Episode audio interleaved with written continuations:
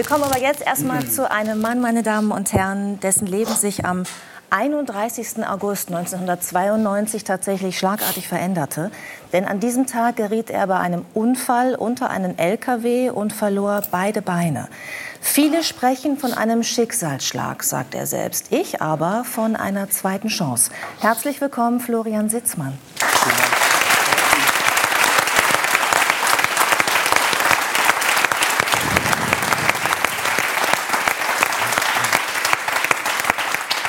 Florian, was an diesem Unfall, bei dem Sie beide Beine verloren haben, ist für Sie eine zweite Chance gewesen? Ja gut, maßgeblich war natürlich erstmal, dass ich dann am nächsten Tag noch weiter schnaufen durfte. Und äh, das habe ich äh, nicht nur die Wochen und Monate nach diesem Unfall äh, ja, natürlich sehr stark realisiert, sondern auch die kommenden Jahre. Und ich habe das einfach so aufgenommen, ja, wie ein Geschenk, was, was es ja auch war. Und so bin ich dann einfach äh, mit Vollgas voraus mhm. äh, meinem Weg hinterhergerannt. Ist dieser 31. August mittlerweile jetzt nach 30 Jahren immer also ein Tag geworden wie jeder andere? Oder erinnern Sie sich immer an, an, an diesen Tag, also, der Ihr Leben erstmal, verändert hat? Ja, erstmal muss ich sagen, jeder Tag ist natürlich was ganz Besonderes für mich. Jeder Tag ist erstmal schön. Ähm, ich habe auch so eine Geschichte äh, wie du, Sarah, mit deiner Oma, mit meinem Opa. Habe ich auch aufgeschrieben, deswegen war das für mich jetzt, muss ich noch mal kurz loswerden, eben auch äh, was ganz Besonderes. Äh, vielen Dank dafür. Danke dir. Ähm, ja, und äh, also jetzt habe ich meinen Faden verloren. Darf ich fragen, wie alt du warst, als du den Unfall hattest? Ja, ich war 15. Ich war 15, 16. Das heißt, du hast gerade dein Also ich war quasi... Motorradunfall? Ja, ich saß aber hinten drauf. Ich wollte gerade sagen. Ich war nicht der Fahrer. Okay. Genau. Also ich hatte das Leben noch nicht richtig gestartet im Grunde. Ja. Ich war mit meiner Schule auch noch nicht fertig. Ich hatte zwar schon einen Plan, ich wollte eigentlich Schreiner werden. Das war mein erster Traumberuf sozusagen, also was Handwerkliches zu lernen. Hat natürlich dann nicht mehr funktioniert, so wie ich mir das vorgestellt habe. Da hatte ich auch eine Erwartungshaltung, die nicht erfüllt wurde. Und was hast du dann gemacht? Ähm, ich, ich, wollte ja nie ins Büro und äh, bin aber dann doch erst mal da gelandet. Ich habe dann eine kaufmännische Ausbildung gemacht und äh, bin aber voller Lebensfreude und Energie auch noch anderen Wegen gefolgt. Also ich habe auch mal drei Jahre für einen Nachtclub in Mannheim gearbeitet. Äh, Tattoo hast du auf jeden Fall. Nee, das war nicht an der Tür. Also. Ach so. Auch nicht sitzen. Ja. ja, okay. Das war hier im Hintergrund, aber war das nicht. Okay.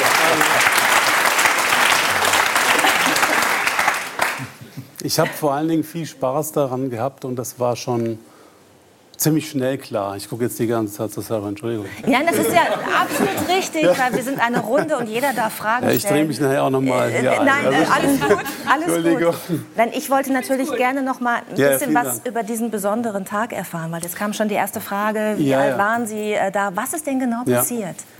Ja gut, ich war mit meinem äh, damals besten Kumpel auf dem Weg äh, von einem Kurzurlaub zurück, äh, wieder nach Hause. Äh, wir hatten uns in der Zeit vertan, es war einfach spät geworden. Das Wetter war sehr schlecht. Ich, wie gesagt, war damals 15, er war fünf Jahre älter. Und ähm, ja, wir waren so eine Dreiviertelstunde vor zu Hause. Und wie man das halt vielleicht dann so macht, ja, wir fahren eben noch mal rüber, wir fahren noch nach Hause, das schaffen wir, ist kein Problem. Äh, sind wir dann wieder aufs Motorrad gestiegen, es war schon stockdunkel, hat geregnet. Und er war auch erschöpft, muss man sagen. Also er hätte auch einfach sagen müssen, wir müssen uns abholen lassen. So war es, ja. Mhm. Aber wir waren wild, jung und brauchten das Geld. Und wir wollten einfach nach Hause. Ja. Ich musste am nächsten Tag wieder in die Schule, er musste zur Arbeit. Also es gab auch äh, einen Plan irgendwie. Und, ja, und dann sind wir eben auf die Autobahn aufgefahren und äh, er ist einfach in seiner ja, Unaufmerksamkeit zu weit nach links gefahren und hat vielleicht auch vor lauter Gischt äh, den durchgezogenen Strich nicht gesehen, kann sein. Und dann kam von hinten eben dieser Laster, dieser 20-Tonner. Der hat mich dann an der Schulter angetippt hier und äh, dann ging das eigentlich alles ganz schnell. Ja. Meine Augen waren geschlossen, ich flog durch die Luft, meine Gliedmaßen. Kannst du dich daran erinnern? Rum. Ja, ich weiß es noch ziemlich genau. Ja. Also nicht nur das heißt, deswegen. du bist mit einem 20-Tonner mit einem Motorrad zusammengestoßen und hast. Und dann bin ich da drunter geflogen. Dann hast du ja eigentlich krasses Glück gehabt, oder? Ja, so könnte man das auch benennen. Also, ja. ich meine, wer überlebt also, einen Zusammensturz mit einem Motorrad? Deswegen sagt er ja, ja gerade, ne? ich durfte weiterschnaufen, ich habe es überlebt. Viele, ja, es sind nicht viele Menschen. Also, äh, der Grieche, deswegen liebe ich alle Griechen, der mich gerettet hat, das war mein äh, Freund Georg Adamides. Das ist ein Chirurg, der in dieser Nacht Dienst hatte. und mit seinen Fähigkeiten eben fünf Stunden an mir rumgebastelt hat. Und deswegen sitze ich heute hier. Mhm. Als Sie das ist ein Kumpel.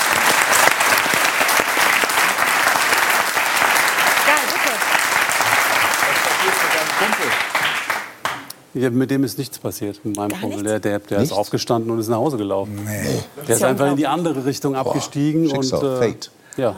Ja, ich glaube, der ich denke, LKW so würde ich es einfach auch nennen. Ja. Mhm. Schicksal. Der LKW ist, glaube ich, auch über die Beine drüber gerollt. Dann. Ja, ja, der ist mir hier so da drüber gerollt. Mhm. Und das war alles auch noch dran, äh, weil ich auch immer wieder von meinen Kindern gefragt werde. Die sind jetzt äh, zweimal sieben und einmal, gut, die fragt nicht mehr 15. die kennt die Geschichten alle schon. Ähm, wie das denn genau war, ja, wie das denn aussah und so weiter. Ich meine, gut, da gibt es natürlich eine abgespeckte Version. Ja. Ich kann denen jetzt nicht da die Polizeiversion erzählen.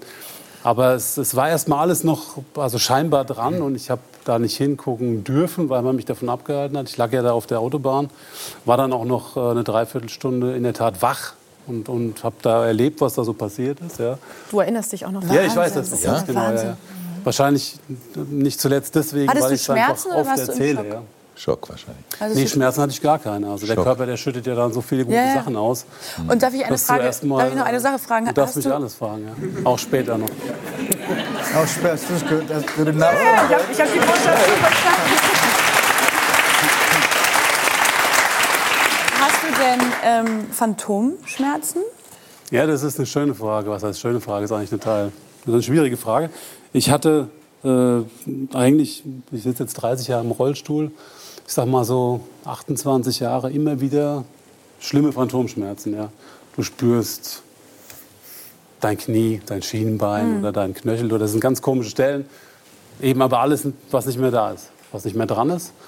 Und ich habe dann, äh, deswegen äh, interessiert mich das Thema vom Hannes ja auch so, ich habe dann irgendwann aufgehört, Fleisch zu essen. Und dann war das weg. Wirklich? Und das habe ich aber leider erst, oder vielleicht auch Gott sei Dank, äh, nach 28 Jahren bemerkt. Und wenn ich jetzt mal sowas esse, ja, also ich bin eher so ein Sonntagsbraten-Typ. Ja. Wir kommen doch noch das drauf. Das findet ja. Hannes mega. Ja, ich weiß das. Ich habe mich auch eingelesen. Wir noch, ja, ja finde ich super. Ja. Dann ist das okay. Dann kann ich das einfach so wegkompensieren. Dann ist das natürlich auch was Gutes. Ja. Und, Und dann habe ich das aber auch nicht. Das wollte ich auch fragen. Gibt es eine Erklärung, warum ja. der Phantomschmerz weg ist, seit du kein Fleisch mehr isst?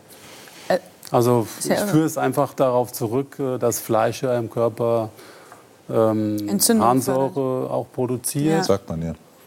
Und Wollen wir über das Thema Fleisch vielleicht gleich ja. sprechen? Also ich, ja, ich würde doch sagen, Hans bringt das Thema quasi mit ja. zu uns nee, und das, das Thema so, Milch. Das kann ich warten. Ich finde das total faszinierend. Also ja. Ich finde die Reihenfolge schon sehr gut.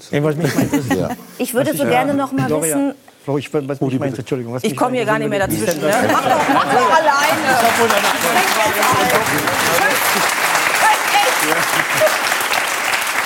Das ist ein sehr gutes Zeichen, wenn wir nichts es mehr gesagt haben. Es ist ein Zeichen, ja. Bitte. Wie ist denn dein Verhältnis zu deinem Kumpel? Das ist ja schon 30 Jahre her jetzt. Ja, das stimmt. Ja. Es war lange ein sehr inniges Verhältnis. Man könnte da von bester Freundschaft sprechen. Äh, heute ist es keins mehr. Aber das hat nichts mit dem Unfall zu tun. Also das sind ganz andere Beweggründe gewesen, weswegen sich unsere Wege getrennt haben. Also ähm, ich habe ihm auch all diese Jahre Wahrscheinlich habe ich das gespürt, ich hatte aber auch nicht das Verlangen danach. Niemals gesagt, äh, du bist der Arsch, der daran schuld ist, dass ich jetzt auf vier Rädern unterwegs bin. Bergab immer der schnellste, okay.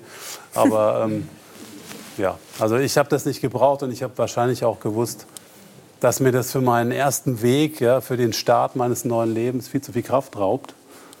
Also das ist ja jetzt auch eigentlich wieder ein schönes Thema für dich ja, als Pastorin, weil das hat ja was mit äh, Verzeihen und Vergeben zu tun.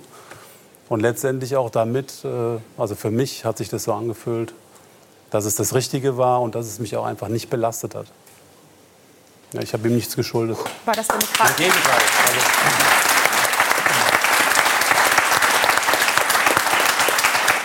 Also, war das denn für dich etwas, was du mit, mit dir selber erstmal verhandeln musstest? Also wie stehe ich diesem Menschen Nein. jetzt gegenüber? Oder war für dich von vornherein Nein. klar, äh, der ist nicht schuld? So. Also ich wusste das natürlich, dass es so war. Und es war auch wichtig, äh, dass es offiziell so geklärt wurde, weil es hat ja dann letztendlich auch was mit äh, Geldzahlungen und so weiter zu tun. Ah ja, okay. Mit Zuständigkeiten von Versicherungen und sowas. Das ist ja auch wichtig. Mhm. Weil ich brauche ja so ein paar Sachen mehr als du oder ihr. Mhm. Ähm, ja, aber das war für mich äh, überhaupt kein Thema. Ich habe da nicht drüber nachgedacht. Also es war, eher, es war ja so, dass die Anfangszeit von ihm mitgetragen wurde, äh, unterstützend. Er hat mir vorgelesen, er hat mir mal die Hand gehalten oder sowas. Ich lag ja Wochen und Monate da auf Intensivstation im Bett. Und äh, der einzige Lichtblick, außer meinen Eltern, äh, die natürlich auch wichtig waren und da waren, äh, war die Schwester Simone, die immer wieder, ja, das war auch so eine blonde, schöne Frau. Die kam immer Da geht wieder, der Blick ja, noch mal nach.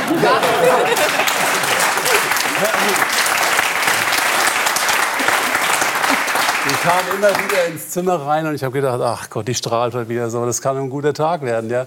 Auf der anderen Seite Phantomschmerzen, hat's geballert. Ja. Ich hatte den ganzen Tag damit zu tun und war beschäftigt. Und irgendwann nach Wochen ja, kam diese Simone wieder ins Zimmer rein. Sie so, na gut, okay, jetzt einmal. Nee, nee, und ich habe, bitte? Nix. Und ich habe nee, nee, ich, ich hab gedacht, mein Gott, die strahlt ja heute noch mehr als sonst. Was ist denn da passiert? Ja? Das muss wahrscheinlich daran liegen, dass sie wieder zu mir kommt. Und ähm, ja gut, es war ja auch so der Anfang des Aufbaus, äh, des Selbstbewusstseins und so weiter. Das war ja schon nicht schlecht, ja. Und dann hat sie mir aber erzählt, dass sie bald heiratet. Und dann, das war eigentlich einer der schwärzesten Tage für mich. ja, okay. Gut.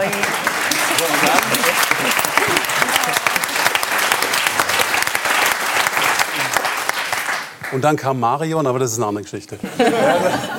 nee, aber es, äh, also ich, ich habe mich damit äh, überhaupt nicht beschäftigen können, kann man auch eigentlich, eigentlich mal sagen, weil ich hatte einfach ganz andere Themen. Ja.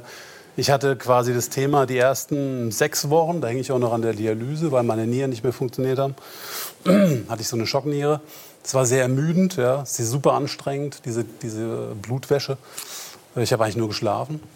Und das war auch die Zeit, in der ich gar nicht gewusst habe, ob ich am nächsten Tag überhaupt noch aufwache. Also ich hatte ganz andere Themen, als jetzt mir zu überlegen, ist der jetzt daran schuld und bin ich dem jetzt böse oder sowas. Also es ging einfach ums pure Überleben.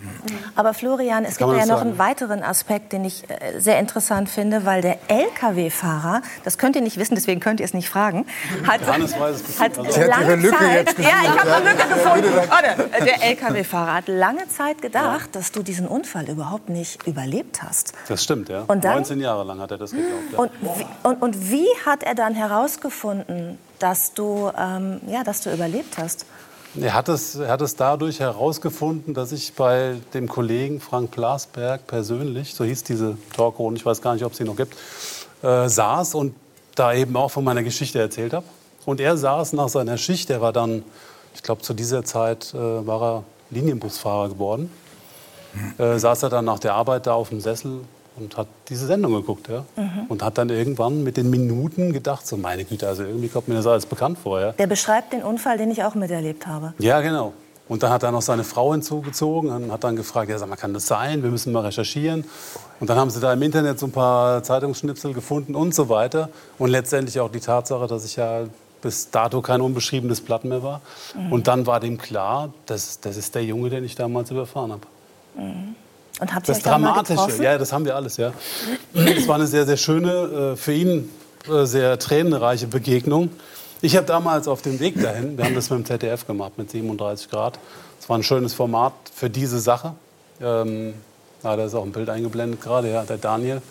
Genau. Ähm, die Dramatik an der Sache ist gewesen, dass der ja irgendwann gesagt bekam, der hat es nicht gepackt.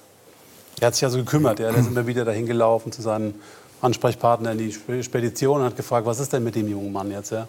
Und immer wieder hat man ihm gesagt, das sieht nicht gut aus. Wahrscheinlich packt er das nicht. Und irgendwann kam dann der Tag, da hat man ihm gesagt, er hat es nicht geschafft. Ich weiß nicht, was diese Person damit bezwecken wollte, aber gut. Es hat gemacht, dass der Daniel damals in ein ganz, ganz tiefes Loch fiel und einfach massiv depressiv war. Der wollte sich das Leben nehmen, es hat aber nicht funktioniert. Und äh, der hing einfach so dermaßen in der Luft, ja, dass er da halt erst mal hing. Und das 19 Jahre lang. Bis Und zu dem Tag, wo er mich dann da sah. Ja. Geht's ihm jetzt besser? Definitiv, ja, ja, absolut. Also der musste, glaube ich, dann auch nach all den Jahren noch mal von mir persönlich hören, dass ich ihm nicht böse bin, ja. Dass er ja auch gar nichts dafür konnte, was er de facto so war. Er ist einfach geradeaus gefahren und ja, und es war halt einfach so, ja. Wir haben uns oft getroffen. Ich habe ihn auch zu meinen Veranstaltungen, ich habe ja Bücher geschrieben und, und äh, lese da immer wieder ra- draus und erzähle Geschichten und sowas. Ja. Also ich unterhalte auch gerne Menschen. Ja, Es macht mir sehr viel Spaß. Und Machst du gerade. Nehmen die auch ganz. Ja, danke. Machen wir alle, glaube ich.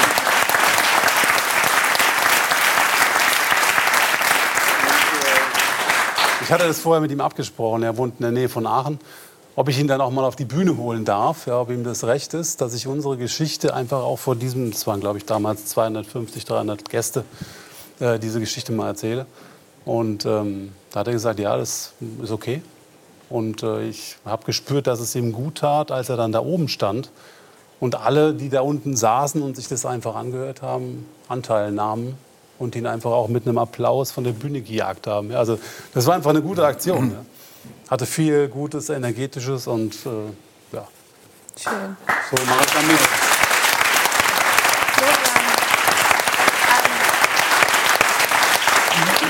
Ich hatte ganz, ganz viele Fragen an dich. Ja, und die Ähm, Eingangsfrage Aber alle war? aus der Runde hatten eben auch so viele Fragen an dich. Das heißt, wir sind schon fertig, Zeigt, ja, tatsächlich ist äh, die. Gesprächszeit schon vorbei. Aber ähm, ich würde das gerne mit einem Appell beenden. Denn du möchtest ja gerne ein Buch schreiben. Und äh, vielleicht sieht uns jetzt ein Verlag zu und hat auch gesehen, wie viele Fragen es in der Runde gab. Ja, dass die Moderatorin gar nicht mehr zu Wort kam und er meldet sich bei dir und äh, du kannst das Buch schreiben. Und zwar ist es ein Buch zum Thema Inklusion und Diversität, was dir vorschreibt. Und wir haben Das hier schon so viele. werden, in der Tat, ja. Wir haben Genau. ja schon so viele Bücher vorgestellt bei 3 nach 9, dass ich finde, dass die Verlage jetzt auch mal was zurückgeben können. Deswegen melden Sie sich gerne zahlreich. Vielen Dank für das Gespräch. So, jetzt-